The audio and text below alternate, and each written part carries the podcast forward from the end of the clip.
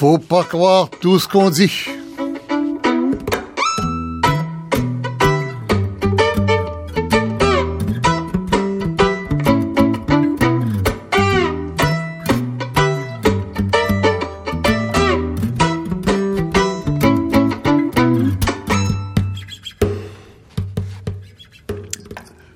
Qu'on le veuille ou non, nous sommes en élection.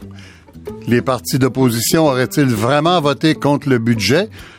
Nous ne le saurons jamais, mais c'est ce qu'ils avaient laissé entendre.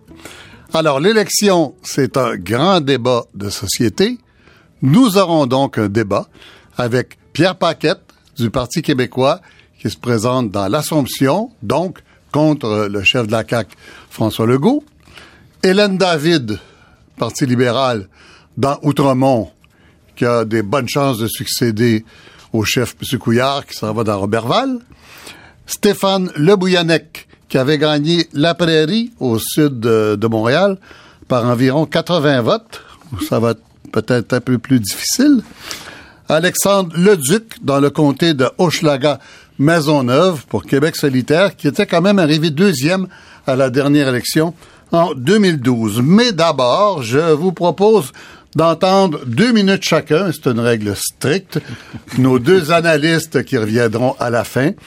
Paul Saint-Pierre Plamondon, un des fondateurs du groupe Génération d'idées et co-auteur de la lettre parue dans la presse le mardi 4 mars, Orphelin politique. Paul Saint-Pierre, bonjour. Bonjour. Et Antonin Xavier Fournier, politologue au Cégep de Sherbrooke. Allez-y donc, M. Fournier, deux minutes, je commence à compter. Oui. D'abord, bonjour, M. Lacombe. Moi, je, je dirais que c'est un drôle de début de campagne. Drôle de début de campagne, M. Lacombe, parce qu'on l'a vu, là, il y a eu toute cette histoire autour de la première ministre qui a tenté de contrôler là, sa première sortie publique. C'est un peu étrange comme début de campagne. On n'avait pas vu ça depuis Robert Bourassa. On avait l'impression qu'on agissait un peu là à l'américaine, euh, ou encore un peu comme le fait maintenant depuis 2006 euh, Stephen Harper, le premier ministre fédéral. Euh, drôle de première semaine parce que sont arrivés encore de route pour la première ministre, mais aussi pour tous les autres partis. Les chiffres, je pense qu'on peut dire désastreux sur l'emploi. Euh, perte de 26 000 emplois au Québec en février. Donc, tout ça a donné un, je dirais, un drôle de rythme à la campagne, mais je dirais surtout, euh, Monsieur Lacombe, drôle de début de campagne parce que, habituellement, l'économie, c'est un thème important et c'est un thème qui arrive plutôt à la fin. On dit toujours d'abord les émotions et ensuite on arrive sur les choses sérieuses, des choses plus pragmatiques, donc, dont les choses économiques. Alors là, peut-être parce que le Parti québécois était en tête avant le déclenchement de l'élection, enfin au début de cette campagne électorale, euh, je sens que les deux autres partis politiques, particulièrement le Parti libéral, mais aussi la CAQ, se sont sentis obligés tout de suite d'attaquer le gouvernement sur ce qu'ils considèrent être sa faiblesse. Moi, la question que je me pose, et je terminerai là-dessus pour clore mon deux minutes, Monsieur Lacombe, on est presque dans un débat électoral, Ah mais je, je terminerai là-dessus. Moi, la question que je me pose, et je pense qu'elle est importante, est-ce que les partis politiques, est-ce que Philippe Couillard, est-ce que Monsieur Legault peut tenir quatre semaines de campagne, on sait que c'est long une campagne électorale, quatre semaines de campagne strictement sur le terrain économique, alors qu'on sait que le PQ, lui, propose, ou à tout le moins semble proposer, un éventail de programmes qui est plus large, qui est plus vaste, qui est plus vaste et qui ratisse plus large. Paul Saint-Pierre Plamondon. Je partage la même question. Moi, l'autre question aussi que je pense qu'on doit se poser, c'est qu'est-ce qui a changé au fond depuis 2012? Qu'est-ce qui justifie cette élection-là? Ben, d'une part, il y a un, parti, euh, le Parti québécois qui est minoritaire et qui cherche cette majorité, et il profite de l'affaiblissement de la CAQ. Donc, la CAQ a moins de candidats euh, de qualité et les intentions de vote, on voit euh, une différence marquée. Et au fond, pourquoi? Ben, probablement parce que le pilier identitaire de la CAQ a été récupéré d'une certaine manière par le Parti québécois à travers son projet de charte. Et le pilier économique, et on le voit avec le projet Saint-Laurent qui est devenu un projet maritime libéral, le pilier économique semble être pris par euh, le Parti libéral, ce qui place la CAQ dans une situation euh, difficile.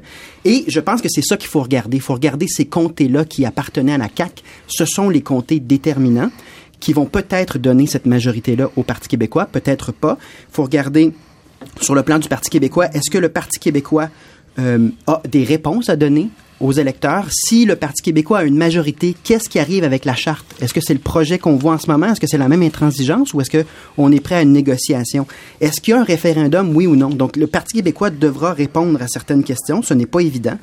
Le Parti libéral devra tenter de marquer une, une différence avec l'ère Charest. Je pense qu'il y a une apparence de continuité avec l'ère et ça leur nuit beaucoup. Euh, il y a eu là, la saisie chez M. Bibot qui n'aide pas en ce sens-là. Le leadership de M. Couillard également, et je ne pense pas que Fatima Ouda Pépin va beaucoup aider euh, les libéraux au niveau du leadership. Euh, la CAQ, euh, on l'a mentionné, c'est une position qui est très difficile et leur discours souvent mélange euh, un peu de pensée magique de mon point de vue, c'est-à-dire on coupe dans les impôts et en même temps on a un équilibre budgétaire. Et finalement, Québec solidaire, qui je crois est le parti qui est dans la meilleure posture, dans la mesure où est-ce qu'ils ne sont pas très menaçants, et en même temps, et on peut pas les accuser d'être malhonnêtes ou d'être manipulateurs. Donc, dans un- une époque ou un moment où tout le monde est très insatisfait par rapport aux trois partis principaux, Québec solidaire pourrait faire des gains, tout simplement parce qu'ils ne sont pas une menace par rapport à un gouvernement ma- majoritaire, mais ils sont une alternative, un vote de protestation qui est très valable de mon point de vue. Paul Saint-Pierre Plamondon et Anthony Xavier Fournier, merci. On y va euh, tout de suite avec le débat après ce petit extrait des chefs. Depuis un an, on a perdu 50 000 emplois au Québec à temps plein. C'est quand même très grave. Puis Mme Marois se promène l'après-midi en disant, ben voyons donc, tout va bien. Comme ça était sur une autre planète complètement.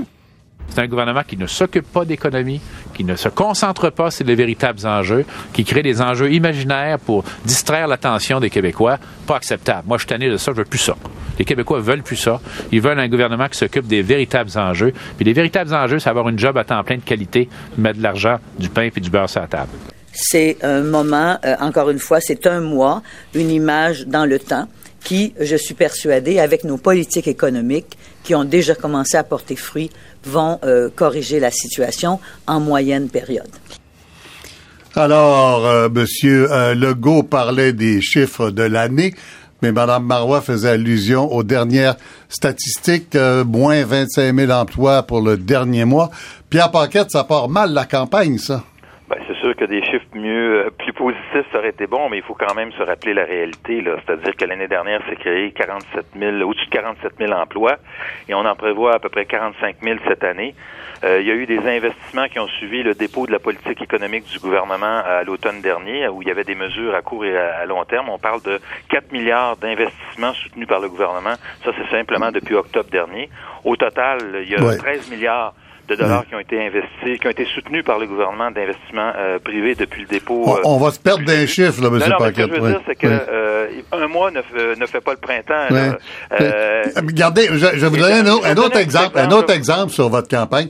Euh, un jour, euh, Couillard annonce 250 000 emplois en cinq ans.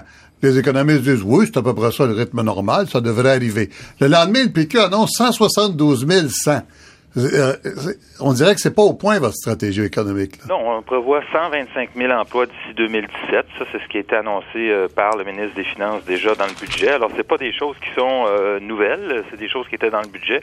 Mais encore une fois, je vais vous donner un exemple. Au mois de février, il s'est créé, d'après euh, l'étude de Statistique Canada, 9 000 emplois dans l'agriculture. Ouais. Alors, je pense que tout le monde peut se poser des questions à savoir pourquoi il y aurait eu 9 000 emplois de plus en agriculture. Donc, des données mensuelles, c'est toujours des estimations très fragiles. D'accord. Il faut regarder OK. sur de plus Comment faut-il regarder l'économie alors? Je- Comment faut-il regarder le débat économique d'après vous, qui êtes économiste au départ, Oui, même si vous et êtes syndicaliste et bloquiste par la suite? Oui, comme je vous mentionnais, c'est qu'il faut regarder les, les, les politiques qui sont mises en place par le gouvernement et les fruits que ça a apporté déjà et que ça va apporter. C'est sûr que c'est du court, du moyen et du long terme. Mais encore une fois, comme je vous mentionnais, il y a eu depuis la venue du euh, Parti québécois au pouvoir en septembre 2012 13 000, euh, euh, 13 000 milliards de- d'investissements euh, soutenus par le gouvernement. Alors ça, ça va donner des emplois. Et le mois dernier, la bonne nouvelle, c'est quand même qu'il y a eu 2000 emplois de plus à temps plein même s'il y a eu des pertes d'emplois à temps partiel. Et globalement, si on regarde les six derniers mois, il y a eu à peu près 5000 emplois par mois en moyenne qui ont été créés. Alors, si on regarde sur une, période plus longue, on s'aperçoit qu'il y a quand même, il y a du travail à faire. Là. Personne, euh, On va, on va arrêter, on va arrêter les chiffres. Il vous reste 30 secondes pour Ben cette, alors, pour comme cette je- période-ci. On va-tu parler d'autre chose? Exactement. Alors, comme mentionnaient euh, vos, euh, vos analystes, euh, le Parti québécois présente évidemment une plateforme économique extrêmement solide. Il y a un bon bilan, mais on s'intéresse aussi aux questions qui touchent le renforcement de l'identité de la nation québécoise. Alors, la charte de la langue française, on va revenir avec le projet de loi 14, l'adoption de la charte de la laïcité, puis je serai prêt à répondre aux questions de vos invités s'ils le veulent. Le livre blanc sur l'avenir du Québec que Mme Marois a annoncé à Trois-Rivières il y a un mois. Alors, ça, c'est des choses qui touchent touche les gens. Euh, et finalement, et c'est clair que Voilà. La question de la santé et de la politique familiale va être au centre aussi de nos préoccupations. On revient en débat. Madame David, alors Hélène David, euh, dans le comté d'Outremont pour le Parti libéral, qui est une psychologue au départ, même psychanalyste, euh, mais qui a été beaucoup administratrice d'éducation supérieure, université, jusqu'à sous-ministre d'éducation supérieure à Québec. En plein ça. Oui. Alors, mais là, vous êtes libéral. Qu'est-ce que vous venez faire dans cette galère? Ah ben écoutez, euh, je suis extrêmement contente d'abord que Philippe Couillard m'ait confié, euh, donné la possibilité d'avoir le, le- la candidature dans Outremont. C'est quand même un, un magnifique comté qui est pas du tout ce qu'on pense là. C'est pas seulement le- la ville d'Outremont, ça va jusqu'à Descaries, Côte-Saint-Luc. Il y a une grande proportion de, de gens sous le seuil de la pauvreté, beaucoup d'immigrants. Et, et moi, j'ai toujours été très très près du monde. On s'en va pas en psychologie, on n'enseigne pas la psychologie si on n'aime pas les gens. Et moi, j'ai travaillé depuis deux ans et demi en relations internationales. J'ai sillonné la planète.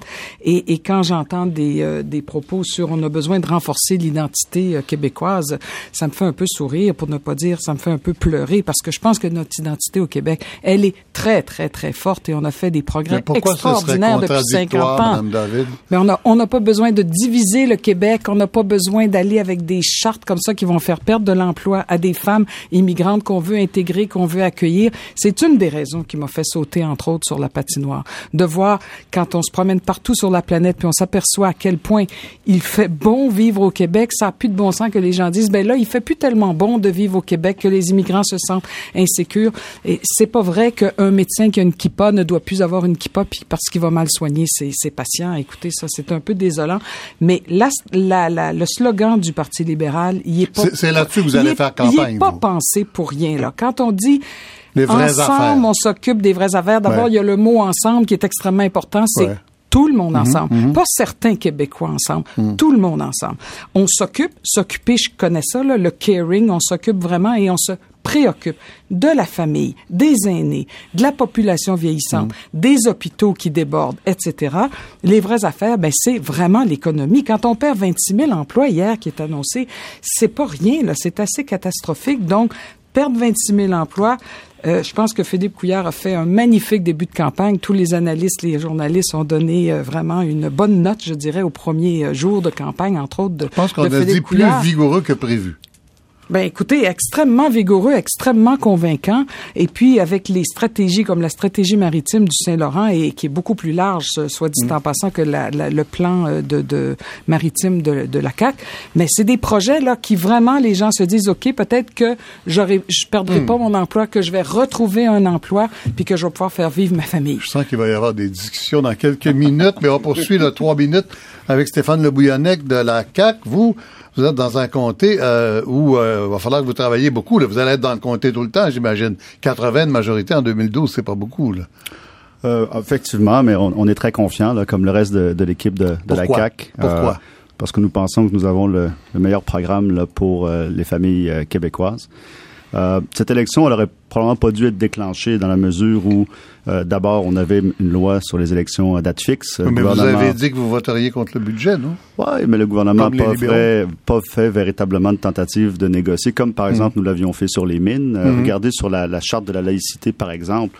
Nous sommes très près euh, du Parti québécois. Il y aurait pu aussi avoir une entente là. D'ailleurs, notre position est supportée par les anciens premiers ministres euh, Parizeau, euh, Bouchard et, et Landry. Euh, contrairement au Parti libéral qui a toute fin pratique une position qui ne représente pas du tout là, la- ce que souhaitent les Québécois euh, aujourd'hui euh, pour adresser ce problème-là des ce qu'appelons les accommodements euh, raisonnables Les et comment nous religieux. et comment nous, nous intégrons euh, des, euh, des communautés venant de d'autres horizons que l'horizon québécois. Mais pour la CAQ, les enjeux sont très clairs. Il y a d'abord le Parti québécois qui revient avec des enjeux identitaires et le référendum, à un stade où nous, on pense, nous avons aussi des souverainistes à l'intérieur de la coalition, où les finances publiques et la situation économique du Québec ne permettent pas à ce statut de remettre cette question-là sur la table. Nous devons effectuer d'abord un redressement. Nous pensons que les familles québécoises sont surtaxées, les tarifs, Oui, mais les c'est ça. Là. Le problème, c'est que vous voulez faire un redressement puis redonner 1000 dollars d'impôts à chaque Ouais, personne. puis on a été, en vous plus. savez, on a été, Ça ouais. va être compliqué. Non, on a, on a été les premiers à déposer notre cadre financier. On a mis des mois à l'analyser. On souhaite que les autres partis le déposent eux aussi. L'État québécois n'a pas cessé de croître, d'accord?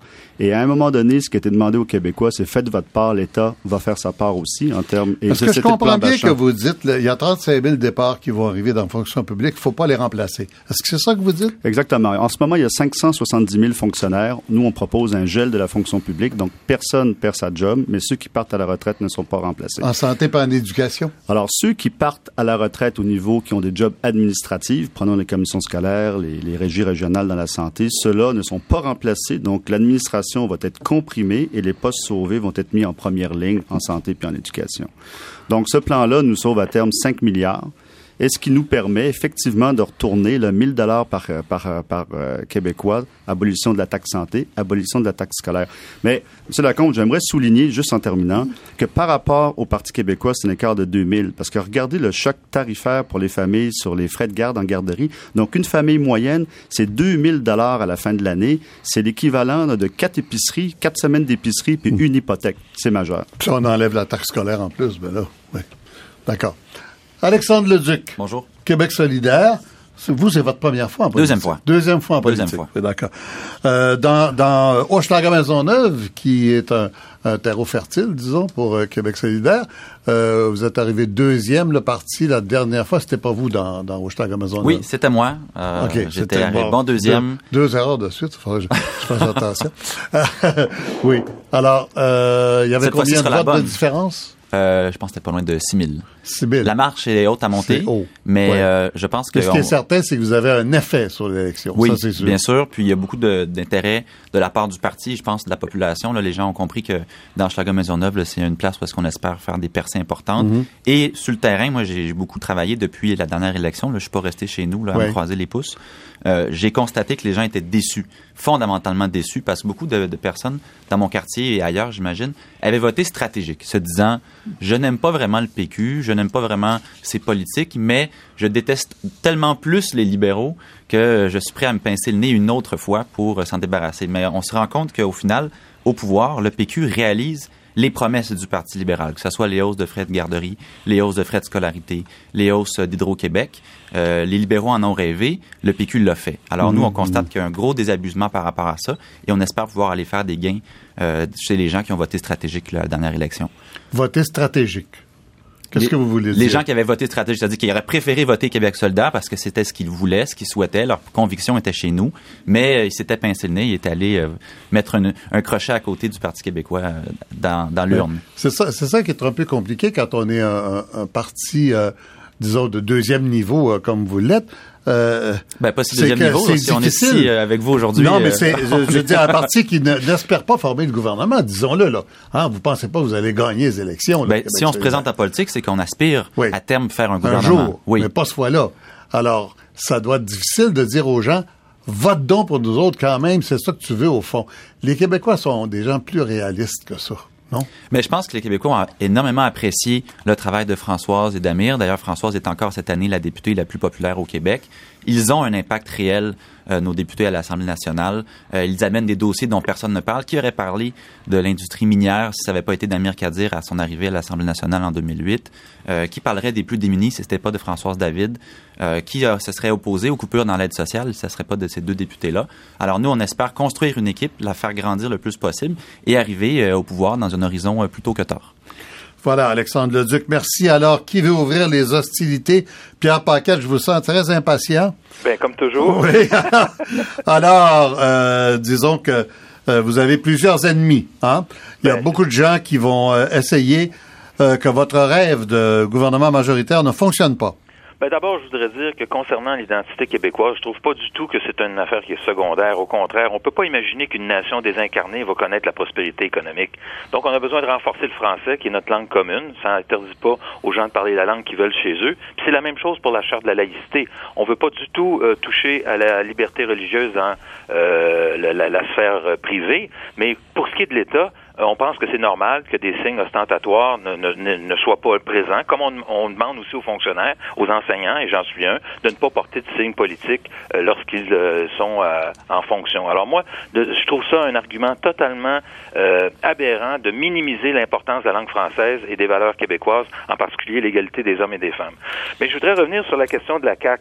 La CAC euh, nous a présenté un cadre de Oui, mais attendez un peu, là. On va, on va passer les questions une à la fois parce que on est en débat, là.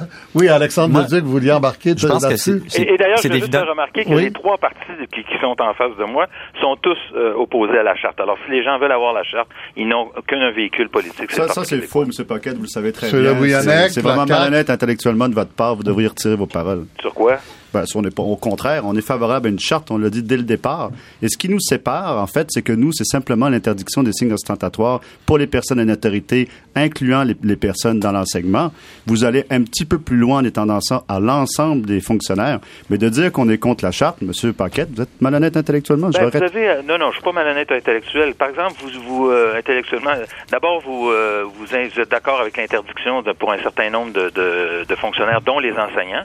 Mais quand on parle des centres de la petite enfance et des services de garde, là, euh, les gens ne seraient plus en Que autorité. dites-vous à M. Parizeau, à M. Bouchard qui appuie notre position, à Bouchard-Taylor? Que, que dites-vous à ces gens-là? Vous dites qu'ils sont Écoutez, aussi contre droit. votre charte. Votre charte, M. Paquette, va trop loin. Elle est divisive pour les Québécois. Si vous aviez voulu régler ça, vous auriez pu le faire avec la coalition Avenir Québec. Vous avez préféré vous lancer en élection Donc, simplement Québécois- pour avoir le pouvoir absolu. Moi, je vous demande, qu'allez-vous faire avec le pouvoir absolu? Monsieur- monsieur- monsieur Ah, Paquette- Alex- Alexandre Leduc, euh, Hélène David, et on revient à M. Paquette. Mais, Monsieur Paquette, euh, il me semble évident, là, avoir étudié en, en histoire, là, je suis un historien de formation, il y a un certain malaise identitaire dans la société québécoise, ça personne ne va le nier. Mais il me semble que la meilleure façon pour régler ce malaise identitaire-là, c'est de se donner les pleins pouvoirs comme société, d'accéder donc au statut d'indépendance. À Québec solidaire, on propose un référendum dans le premier mandat. Euh, J'ai l'impression que M. Paquette va être d'accord avec vous là-dessus. oui. Pourquoi Pauline Marois ne promet pas Oui. euh, un référendum au premier mandat Ah tel bon, que voilà. Québec solidaire le Au promet? lieu d'insister sur la charte. Voilà, c'est ça la vraie solution au malaise identitaire québécois, c'est d'avoir Oui.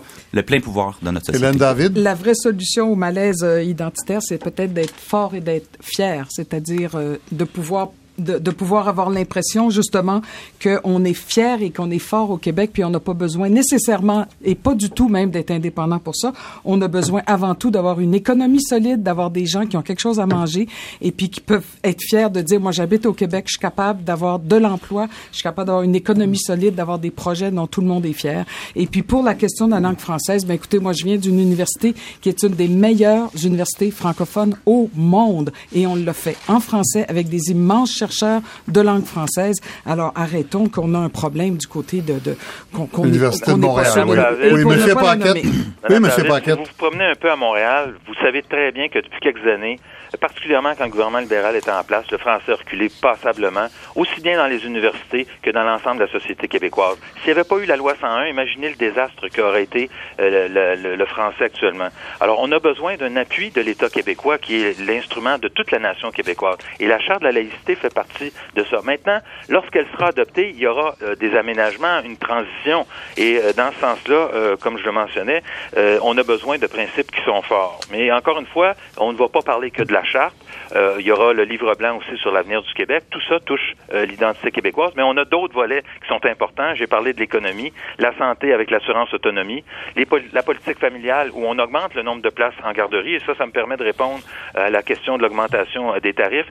Lors de la mise en place des, CPE, des services de garde, ça coûtait 20 dollars par enfant par jour et on payait 5 dollars. Ça représentait 20 euh, de, la, cont- euh, de la, la contribution parentale représentait 20 Oui. Actuellement, ça coûte 55 dollars par Oui. enfant les services de garde et la contribution des parents est de 7 dollars, 13% Mais qu'est-ce que Donc, vous nous on- ce qu'on dites, demande, c'est de la monter à 9 dollars Oui. après deux ans, qui représentera 16 euh, de la contribution à la garde des enfants Oui. de la part En- des parents. En quoi ça vous différencie du Parti libéral, Ben, ça, le. Parti libéral, lui, n'a pas parlé au moment de l'élection la dernière fois. Il n'y a pas eu ce courage-là. Parce que si on veut avoir la pérennité des services en- pour la garde de la petite, de la- les centres de la petite enfance, il faut être capable de les financer adéquatement. Parce que- que c'est des entreprises qui doivent avoir une viabilité financière. Nous, on a le courage de dire les choses telles qu'elles sont. Non, non, vous nous mélangez avec des chiffres. Vous nous mélangez avec des fois, chiffres, mais Jean dites Charest, qui n'en avait jamais parlé, puis qui a augmenté les garderies de 5 à 7 dollars euh, tout de suite en arrivant au pouvoir. Dites-nous que ça va coûter 1000 dollars de plus pour une famille de deux enfants. Dites-nous ça. Un seul chiffre, M. Paquette, un seul, plutôt qu'une série de chiffres qui veulent rien dire pour les gens qui nous écoutent. Ben, écoutez, là. je 1000 pense que dollars par famille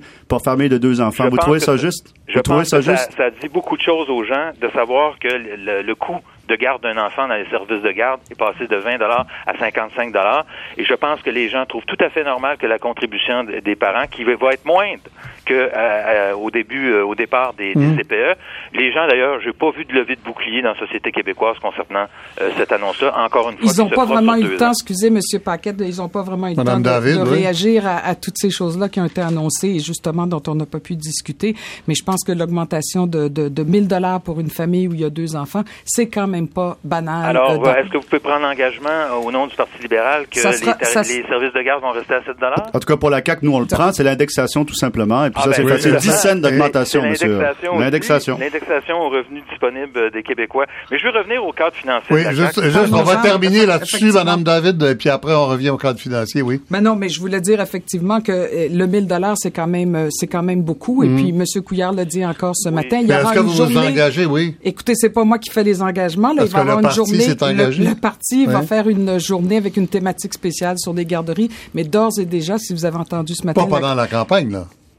Pendant, pendant la la campagne? campagne, il, il va faire, il va parler exactement de sa position sur les garderies. Il l'a dit ce matin Bon, à Saint-Jean-sur-le-Richelieu. Alors, ce que OK. je- Mais donc, la première que- hausse de 5 à 7 dollars était une erreur, si je comprends bien. Si la nouvelle hausse de 7 à 8 n'est pas acceptable. Écoutez, ça, Ça, la- Parce que là, vous avez un bilan. Vous, vous arrivez en politique aujourd'hui, mais vous avez un bilan à défendre aussi, celui de M. Charest des neuf dernières années. Madame David et par la suite euh, Pierre Paquette. On n'a pas nécessairement le bilan à défendre des neuf dernières années. Nous, on est là pour parler de l'avenir, on est là pour parler d'économie, on est là pour parler des, des, des familles qui essayent de, de, de, de Alors joindre. tous les partis peuvent dire ça, là. Tous les partis peuvent dire Ouais, ça, ouais. mais il y en a qui parlent plus d'identité puis de, de langue française et de, de, Ouais. repli mieux. sur soi que d'autres partis qui pensent à l'avenir, qui pensent à comment gérer de la croissance pour mieux justement donner de la richesse euh, et, et redistribuer aux gens qui en ont besoin. Monsieur Paquette.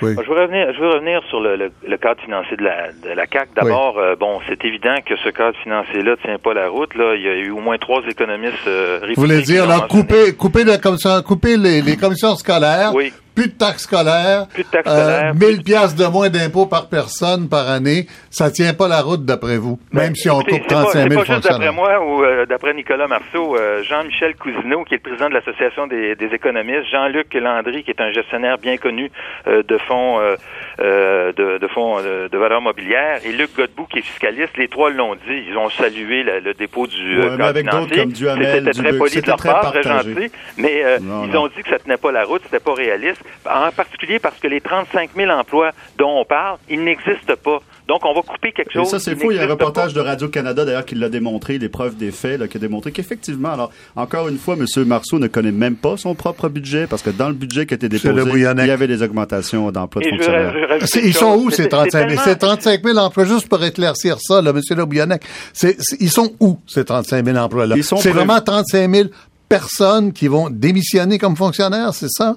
Non, les 30, il y a une, une croissance prévue à l'intérieur du budget Marceau de 35 000 Ah bon, euh, fonctionnaires dans les prochaines années. On passerait de totalement 500, faux. soit 570 000 emplois à 600 000 emplois. Ce qu'on dit, c'est un gel de l'embauche dans la fonction publique. Les gens qui quittent ne sont pas remplacés, D'accord. sauf pour les services en éducation. Ça, c'est clair. Monsieur Paquette, pourquoi non, vous n'êtes pas d'accord? Euh, je pense que M. Le, le Bouillonnec n'est pas bien placé. Non, non, pour mais regardez, de regardez les analyses de. Radio-Canada, Écoutez, les 35 000 regardez l'augmentation dans les dernières années. laissez- parler, les M. 35 000 Paquet. emplois, ça, c'est dans la tête de la CAQ, c'est dans la tête de M. Legault. Ben, ça passe de pas. six- Mais 600, vous, on sait avec les syndicats, vous n'allez pas couper dans la fonction publique. À partir, monsieur, monsieur Paquette, est-ce qu'on passe dans le budget Marceau de 670 000 emplois? À 500 000 ou non? Pardon? Est-ce qu'on, eh, monsieur Labouillonnec dit, dans le budget Marceau, on passe de 670 000 emplois dans la fonction publique à 700 000. Non, c'est totalement faux. Bon, euh, c'est ça vous totalement faux. Il y a- il y a Voyez eu, vos euh, chiffres, monsieur Il y a eu une augmentation au cours des trois dernières années de moins de 1000 employés. C'est sûr, ça fait Euh, pas plaisir si on aux syndicats comme la CSN, monsieur Paquette, On n'arrive non? jamais à 35 000. Mais je voulais rajouter un autre, c'est un autre élément. Euh, c'est tellement artisanal le cadre financier de la CAC qu'ils n'ont pas pris conscience du fait que les commissions scolaires anglophones sont inclus dans la Constitution canadienne. C'est un droit constitutionnel. Et déjà, les dirigeants des commissions scolaires euh, anglophones ont dit qu'ils contesteraient une décision qui viserait à, à abolir les commissions scolaires euh, anglophones. Alors, on abolirait les commissions scolaires francophones, puis on garderait les commissions scolaires, euh, les commissions, c'est-à-dire on abolirait les commissions scolaires francophones et on abolirait les commissions euh, scolaires francophones et on garderait les commissions scolaires euh, anglophones. Il y a quelque chose qui est aberrant là-dedans, et ça, je pense que M. Legault l'a pas vu. Donc, ça, c'est un différent que vous avez avec la CAQ, euh, avec le Parti libéral, qui est quand même l'adversaire premier, non? Comment, comment vous considérez ça? À quel, à quel niveau? Ben, pour, pour cette élection-ci, la bataille à faire sur le plan économique et sur tous les autres plans. Ben, sur le plan économique, encore une fois, moi, j'ai l'impression que M. Couillard sort un moulin à prière. Là. Il n'y a absolument aucune mesure concrète qui a été euh, annoncée. Et puis, euh, comme je le mentionnais, on a déposé euh, en, à l'automne dernier, en octobre, un plan euh, d'intervention au plan économique avec des volets qui touchent aussi bien le court, le moyen et long terme, avec des, des éléments qui sont euh, connus. Écoutez, moi, je voudrais Comme intervenir comme là, parce que j'entends vraiment euh, des transports, choses où... euh, comme euh, euh, le, le développement de centres collégiales de transfert euh, Technologie, euh, ça technologique s'appelle, CCTT. déjà et qu'on veut développer. Il n'y en a pas dans la région de la Naudière. par 450 exemple. millions pour la cimenterie. Des, des, C'est ça. euh, L'augmentation des, des, des dépenses en infrastructure à court terme pour améliorer euh, la solubilité Oui. de nos écoles et puis euh, tout ce qui touche la recherche aussi, euh, c'est extrêmement prometteur pour le futur. Alors on a fait une proposition concrète. Les autres partis pour le moment n'ont absolument rien proposé Alors, de on concret, va- si ce n'est euh, la pensée magique ou euh, des, euh, des paroles incantatoires parlant d'emploi et d'économie. Alors, Madame, Madame Ben, David a beaucoup ri à votre moulin à prière. Pourquoi ça vous fait rire? Ben, moulin à prière, c'est une drôle d'expression, là. Puis le mot prière, disons que de ce temps-ci, c'est pas le mot qui est le plus populaire euh, au PQ, mais moi, je suis bien contente s'il parle de prière. euh, mais on est pour que- la liberté religieuse. Arrêtez de charler, là, quand même. ce qu'on- ce qu'on- ce qu'il faut quand même noter, Le à puis- prière, c'est quand on répète un mot, puis euh, finalement, ça n'a plus aucune Ouais, signification. ouais, mais pouvez-vous Ben, laisser euh, Madame ouais. David euh, Et- faire et je- aller son moulin à parole? Mon moulin à parole. Euh, Ouais. J'aime beaucoup cette expression d'ailleurs. Alors, écoutez, je pense que le- la perte de- d'emploi hier est, est vraiment des choses dont on doit s'occuper en priorité. Et quand euh, l'équipe et M. Couillard a annoncé son trio, euh, son trio économique. Euh, écoutez, c'est pas des gens qui sont nés de la dernière pluie, comme on dit. C'est des gens qui sont très, très, très solides. Et euh, je pense qu'avec eux, ils vont. Il y a des analystes là, financiers, il y a des gens qui vont travailler très, très fort pour sortir au fur et à mesure de la campagne tous les engagements. Il y en a un quand même de taille hier avec la, la, la stratégie maritime du Saint-Laurent, qui est euh, peut-être qu'on pourra en parler, mais quelque chose de très large où ça inclut à la fois le transport maritime, à la fois la- la- la- l'aspect touristique, puis euh, de mettre en valeur ce, ce, ce fleuve euh, qui est absolument extraordinaire. Ça suppose beaucoup d'investissements, Ça ce suppose plan-là, beaucoup d'investissements, mais ça qui suppose sont pas que- là encore. Là. qui sont pas là encore, mais ça suppose que les gens vont être fiers d'avoir un projet auquel ils vont s'identifier, tout, euh, tout, tout comme le plan Nord qui va, qui va ressusciter, comme on dit. C'est pas des petits engagements, ça, c'est des gros engagements. Et il y a aussi toute la question, on n'en a pas parlé, mais j'espère qu'on va avoir du temps de parler de santé et d'éducation, parce que c'est... Ben, les gens je laisse l'amorcer. Je Oui. vous laisse l'amorcer. Santé ou éducation? La priorité, qu'est-ce que c'est? C'est les deux. Dans Parce cette campagne. dans cette campagne, c'est les deux avec l'économie. Parce que quelqu'un en santé puis quelqu'un d'éduqué, c'est habituellement des gens qui ont des jobs. Puis les gens qui ont Mais des bon, on jobs parle juste aussi, des prochaines quatre années. là. Qu'est-ce qui est le plus, en plus mauvais état, la santé ou l'éducation? C'est clairement les infrastructures, c'est nos écoles qui sont euh, complètement Moi, je dirais que- fermées. les infrastructures scolaires. les, infrastructures scolaires, fermées, on, on est d'accord, il y, a de- il y a du travail à faire. Il y a du côté de l'université, il y a des, de l'enseignement supérieur, comme on dit. Il y a énormément de défis. Écoutez, euh, ils ont annoncé qu'ils essaieraient de restreindre de 60 millions. Le PQ, ça n'a pas passé beaucoup, là, mais dans le dernier budget, on n'en a pas parlé beaucoup. Pour toute la question des étudiants étrangers, euh, c'est une question que je connais très bien. Il va, Mais- on pourrait en parler très longuement. Strictement sur l'éducation, M. Le Bouillonnec? Avant Ben, de revenir à Pierre Paquette. oui. Plus, plus de services en première ligne. C'est pour ça qu'on veut réduire le nombre de, de fonctionnaires. Et puis relancer, refinancer nos universités. D'ailleurs, euh, lundi, on va euh, avoir une annonce importante en- dans le cadre du projet Saint-Laurent pour faire en sorte qu'on refinance nos universités qui ont été un peu étranglées là, par la simple indexation des frais de scolarité. On remet pas ça en question, on l'accepte maintenant. C'était un débat qui était douloureux pour le Québec. Mais euh, le budget qui a été déposé par le Parti québécois asphyxie davantage nos universités. Alors, il y a les premières lignes au niveau primaire, secondaire. Il y a le décrochage au secondaire qui a toujours été euh, une- un forté pour nous. Et il y a aussi euh, le rôle des universités dans l'économie québécoise. Alors, Pierre, euh, Pierre Paquette, on s'est dirigé vers euh, l'éducation. Mais de pied ferme. Là. Oui, Il y a mais, des euh, gros bon, enjeux. Là. Ben, quand vous regardez, euh, bon, dans le dernier budget de M. Marceau, euh, bon, le retour à l'équilibre pour 2015-2016 va se faire par un contrôle serré des dépenses qui a eu lieu d'ailleurs euh, cette année même. Là, Ce qui implique des, des, et- des, et- des coupures sauf- en, en enseignement Sauf supérieur, pour Monsieur deux, euh, deux euh, missions, l'éducation et euh, la santé. Le, le, le gouvernement de Mme Marois a injecté un milliard en santé de plus, et puis euh, l'éducation euh, se trouve aussi être euh, la deuxième euh, mission qui est, qui est valorisée. Alors pour nous, c'est pas de choisir entre la santé et l'éducation. Les deux sont extrêmement importants. Je le mentionnais tout à l'heure. Une nation désincarnée ne peut pas être prospère, mais une nation qui n'est pas en santé, qui n'est pas bien éduquée, ne peut pas être prospère non plus. C'est pour ça que le Parti québécois est le seul parti à travailler sur les questions sociales, économiques, culturelles, identitaires en même temps. On est capable Mais- de marcher de la gomme puis marcher en même temps, contrairement aux autres partis. Mais parlons-en justement de travailler vrai. sur la question sociale. Comme je le disais tantôt, nos infrastructures tombent en miettes. Là. Dans Schlagan, on a trois écoles qui sont fermées depuis presque deux ans à cause que pendant des années, autant le Parti libéral le Parti québécois qui ont géré le Québec, ont, c'est, voilà, ont cessé d'investir dans la rénovation des bâtiments parce qu'ils étaient obsédés par le déficit zéro. Le déficit zéro, c'est bien, mais la murs et les question, on a cessé Et ça d'investir. devient à peu près C'est impossible invivable. à, à rénover. C'est invivable. Euh, la commission scolaire n'a pas l'argent. Alors, euh, qu'est-ce que vous et demandez? non seulement la commission scolaire n'a pas d'argent, mais on coupe dans les commissions scolaires avec Alors, vous d'austérité. Il faut augmenter les budgets. Il faut donner les moyens de nos ambitions. Il faut en profiter pour rénover nos écoles et créer de l'emploi avec ça. Euh, si on met de l'argent nécessaire et suffisant, on va être en mesure de mettre à niveau notre parc, puis particulièrement à Montréal. C'est les plus vieilles Mhm. écoles du Québec, environ 70 années de, de- de vie, et ça va faire en sorte de créer des emplois dans nos régions, et pas seulement des emplois euh, qui sont au salaire minimum, qui d'ailleurs, ça c'est un des grands oubliés du débat économique de tantôt. Je fais juste une petite parenthèse. On parle toujours de création d'emplois, mais souvent on oublie de dire que les, beaucoup des emplois qui sont créés au Québec sont à temps partiel, sont précaires Oui. et sont Alors, au salaire minimum. Il faut augmenter le salaire la minimum. fin. Il reste 15 secondes à Pierre que je Paquette. Et oui. dire, je l'ai mentionné tout à l'heure, dans le- la, la politique économique qui a été déposée en octobre dernier, une des priorités à court terme, c'est d'investir dans les infrastructures pour réno- restaurer nos, nos écoles en particulier. Alors, on le fait déjà ça, et je pense que les Québécois et les Québécoises vont nous laisser euh, poursuivre ce travail-là au cours des quatre prochaines années. Et Madame David. Il faut avoir 10 les secondes. moyens de nos ambitions. Ben justement, pour ça, il faut créer de la croissance. Il faut avoir des projets très porteurs pour le Québec. Voilà. Alors, merci Stéphane Le Bouillonnec euh, pour la CAQ dans la prairie, Madame Hélène David pour le Parti libéral dans Outremont, M. Alexandre Leduc pour Québec neuve dans Rochelaga-Maisonneuve et M. Pierre Paquette pour le Parti québécois dans l'Assomption. Merci. À une prochaine.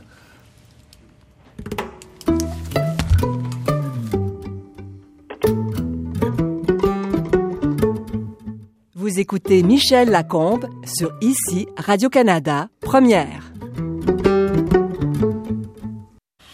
Retour à nos analystes, le politologue Antonin Xavier Fournier de Sherbrooke et Paul Saint-Pierre Plamondon, un des fondateurs de Génération d'idées, avocat dans un bureau, euh, on peut dire un bureau social, un bureau de... Non, non, c'est un bureau d'avocats, de 26 avocats qui s'appelle Délégatus Services Juridiques. Et on pratique dans tous les domaines du droit et ça va très bien. là. Mais vous, vous intervenez un peu euh, partout dans De le temps débat à autre, mais c'est pas ma et fonction euh, principale.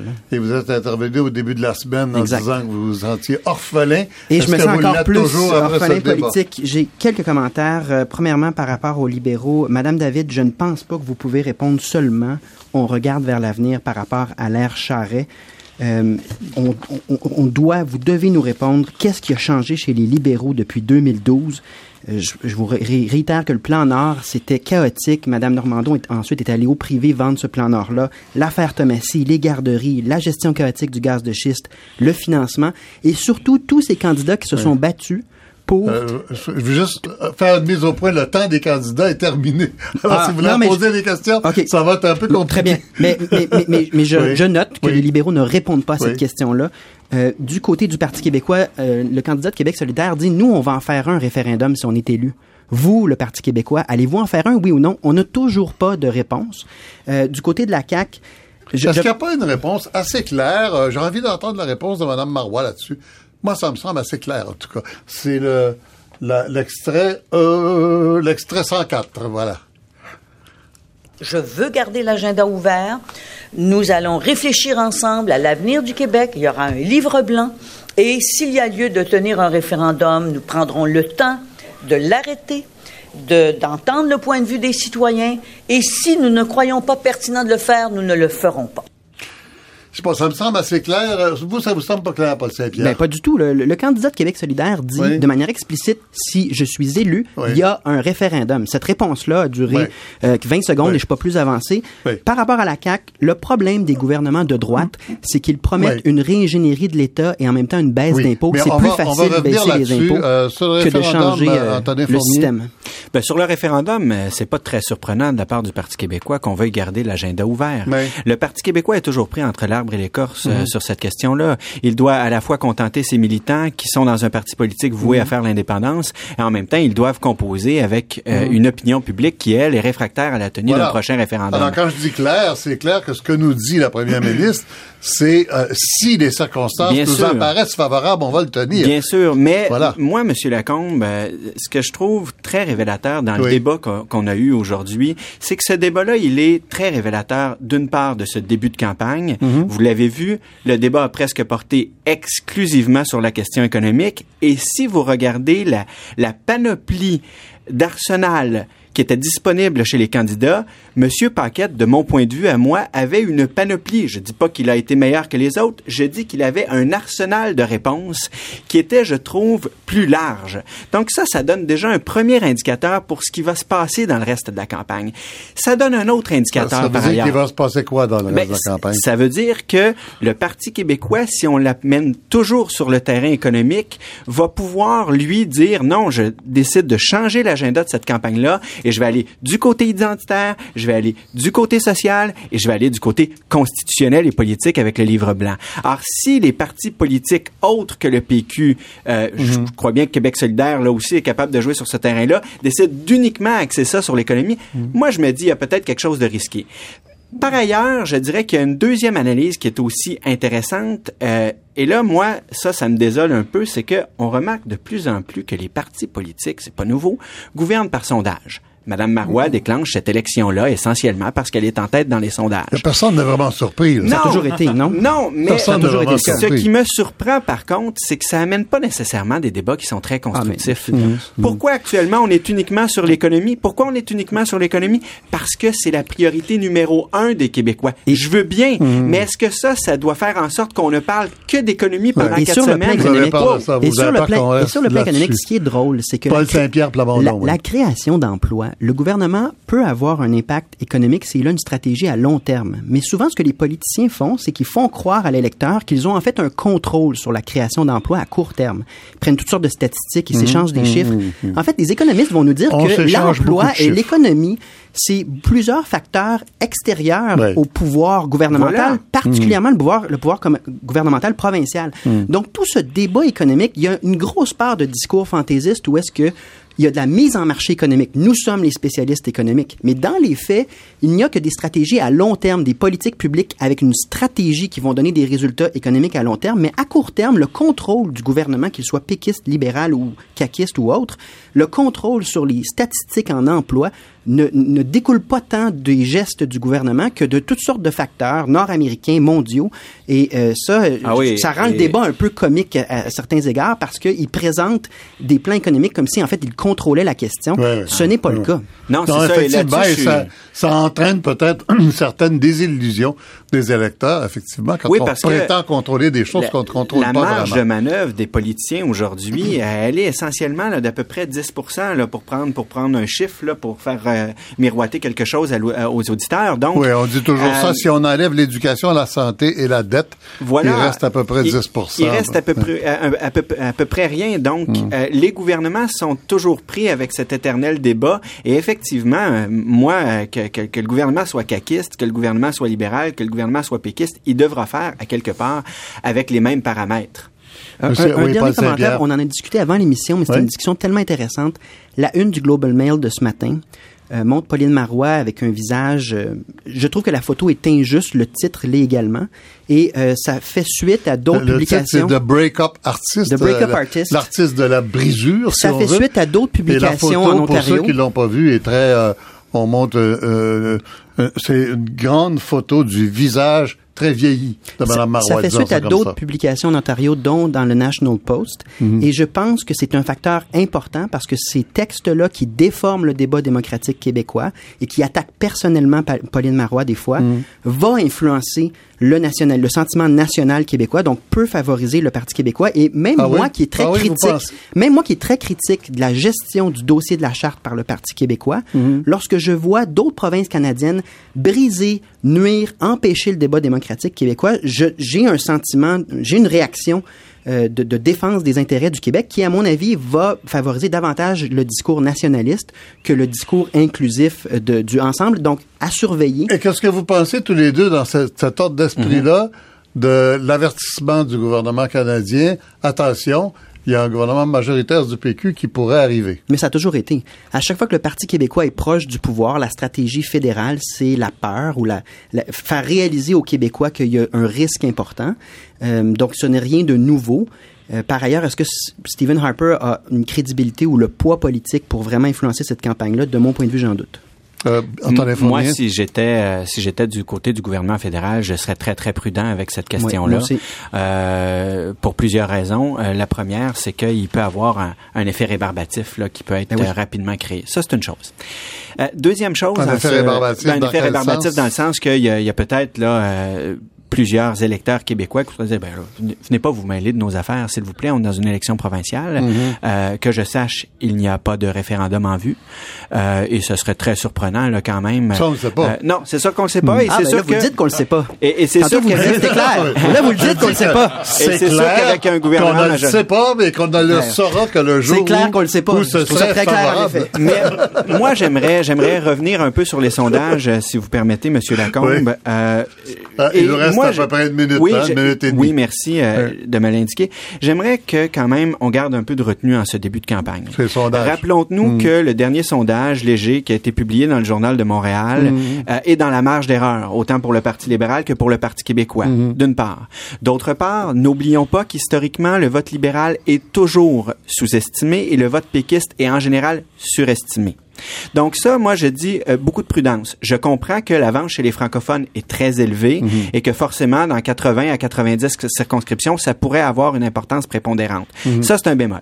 Deuxième bémol, ne sous-estimons surtout pas Philippe Couillard, qui a été vu pendant des années comme la terreur de l'Assemblée nationale, qui avait à peu près la réponse à tout. Donc là aussi, je dis, il faut faire attention. Il faudrait surtout pas que les péquistes euh, pavoisent et pensent, et soient triomphalistes et pensent que cette élection-là est gagnante. Je pense que ça peut nous amener encore plusieurs surprises. Paul Saint-Pierre, il vous reste 20 secondes.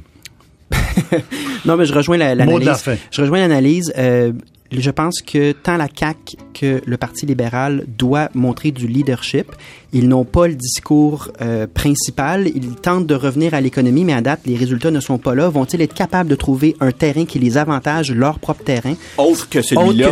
Ouais, que voilà. ceux des péquistes? Voici un enjeu important de la, Ouais. de la campagne. Alors, merci Paul Saint-Pierre Plamondon, Antonin Xavier Fournier.